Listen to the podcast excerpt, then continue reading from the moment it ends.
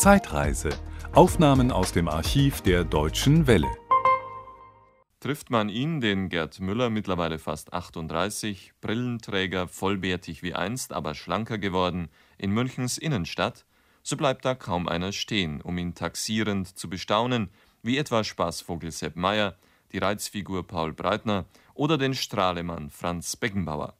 Sie pflegten alle, auch außerhalb des Spielfeldes, das gewisse Etwas. Müller ist geblieben, wie er heißt. Normal, unauffällig und blickt auch nach der sportlichen Erfolgskarriere ehrlich auf die Anfänge zurück. Mit sechs Jahren habe ich angefangen zum Fußballspielen. So wie auf der Straße, wie jedes Kind halt spielt. Und dann mit elf Jahren bin ich zum Verein, zum DSV 1860 Nördlingen. Und habe dann in der Schüler gespielt und dann mit 14 bis 17,5 Jahre in der Jugend. Und bin dann mit 17,5 Jahren zum FC Bayern unter Vertrag genommen worden. Es war ein Zwei-Jahres-Vertrag. Und dann haben wir, gut, da waren lauter junge Spieler. Das war mein Glück. War der Beckenbauer, der Nafziger, Brenninger. Und ja, dann haben wir das Glück gehabt und sind dann in, gleich im ersten Jahr aufgestiegen in die Bundesliga. Gut, dann hat es natürlich mehr Geld gegeben. Den ersten, Vertrag, den ich unterschrieben habe, der war in der Regionalliga. Damals war es noch Pflicht. 160 Mark. Also von dem hast du leben müssen. Das heißt, du nebenbei hast natürlich die Arbeitsstelle suchen müssen. Aber wir haben nur einmal Training gehabt am Tag. Dann habe ich von halb neun bis um, halb vier habe ich dann äh, Möbel tragen. Ja, und dann sind wir in die Bundesliga und dann ist besser man. Doch nicht nur die Finanzlage im Hause Müller besserte sich im Lauf der Jahre, auch das fußballtechnische Können wuchs. Kein Wunder bei Trainern wie Branko Sebec, Udo Lattek oder Detmar Kramer. Der erste freilich war Cik Tschaikowski, von ähnlicher Statur zwar, aber dem kleinen Dicken aus Nördlingen anfangs skeptisch auf die Beine blickend. Mir war damals zweite Liga, kommt bei uns eine kleine, kräftig, bisschen dicke Füße. Er kommt und äh, Gerhard Miller war mit seinem Verein, er war dort auch Torjäger. Ne? Ich habe sofort gemerkt, er ein Talent und er hat auch ein bisschen, äh, äh, was heute brauchen, eine Mittelstürmer, eine gute Riechen. Ne? Und er hat etwas, einen guten Instinkt. Er war klein, aber er war guter Koppelspieler. Das ist alles, er hat gute Gefühl, wo kommt Ball und so. Ne? Bei Tore schießen, äh, du musst auch Glück haben. Gerhard Miller war eine Pilz, Glückpilz. Wissen Sie, er hat Tore gemacht wie keine anderes. Ich habe selbst 22 Jahre Fußball gespielt und, und so, wie Gerhard Tore gemacht, das äh, gibt nicht mehr. Das nur Gerhard möglich.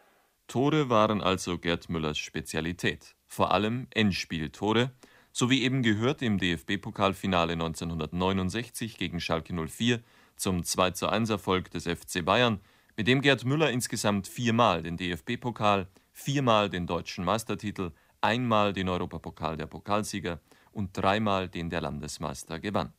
Letzteren erstmals 1974, wobei Gerd Müller zum 4:0-Erfolg im Wiederholungsendspiel gegen Atletico Madrid zwei Tore beisteuerte der damalige Trainer Udo Lattek erinnert sich.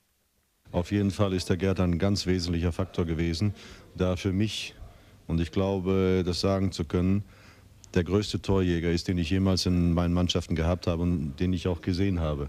Äh, der Gerd konnte Tore machen aus Chancen, die es im Grunde genommen überhaupt nicht gab.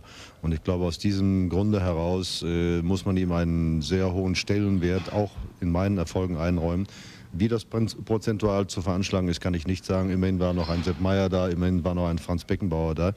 Auf jeden Fall ist er immer derjenige gewesen, der die gute Leistung der gesamten Mannschaft, auch, auch die Arbeit des Trainers in Tore umgemünzt hat und deswegen gebührt ihm schon ein sehr hoher Anteil.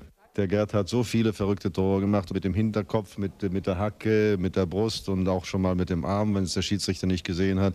Und er hat sogar mal ein Tor gemacht, das außerhalb des 16ers äh, äh, seinen Ursprung hatte. Er hat mal aus 25 Metern ein Tor geschossen und, äh, und das war für mich eigentlich das Bemerkenswerteste, weil der Gerd normalerweise die Tore im 5-Meter-Raum macht oder höchstens im 16-Meter-Raum. Die Tore außerhalb des 16ers haben absolut Seltenheit wert. Auch unter Detmar Kramer änderte sich ein Jahr später gegen Leeds United im Europacup-Finale in Paris nichts daran, dass Müller das entscheidende Tor zum 2-0-Erfolg erzielte. Mich hat es nur immer gestunken, wenn sie zum Beispiel gesagt haben, Abstauber. Zum Beispiel, ich bin zehnmal, wenn einer geschossen hat, ich bin zehnmal umsonst auf den Torwart zugelaufen, ob er den Ball fallen lässt. Aber das elfte Mal hat er vielleicht doch einmal fallen lassen. Dann, dann war es ein Abstauber da, okay. Aber sie müssen aber dann die 10 Meter laufen.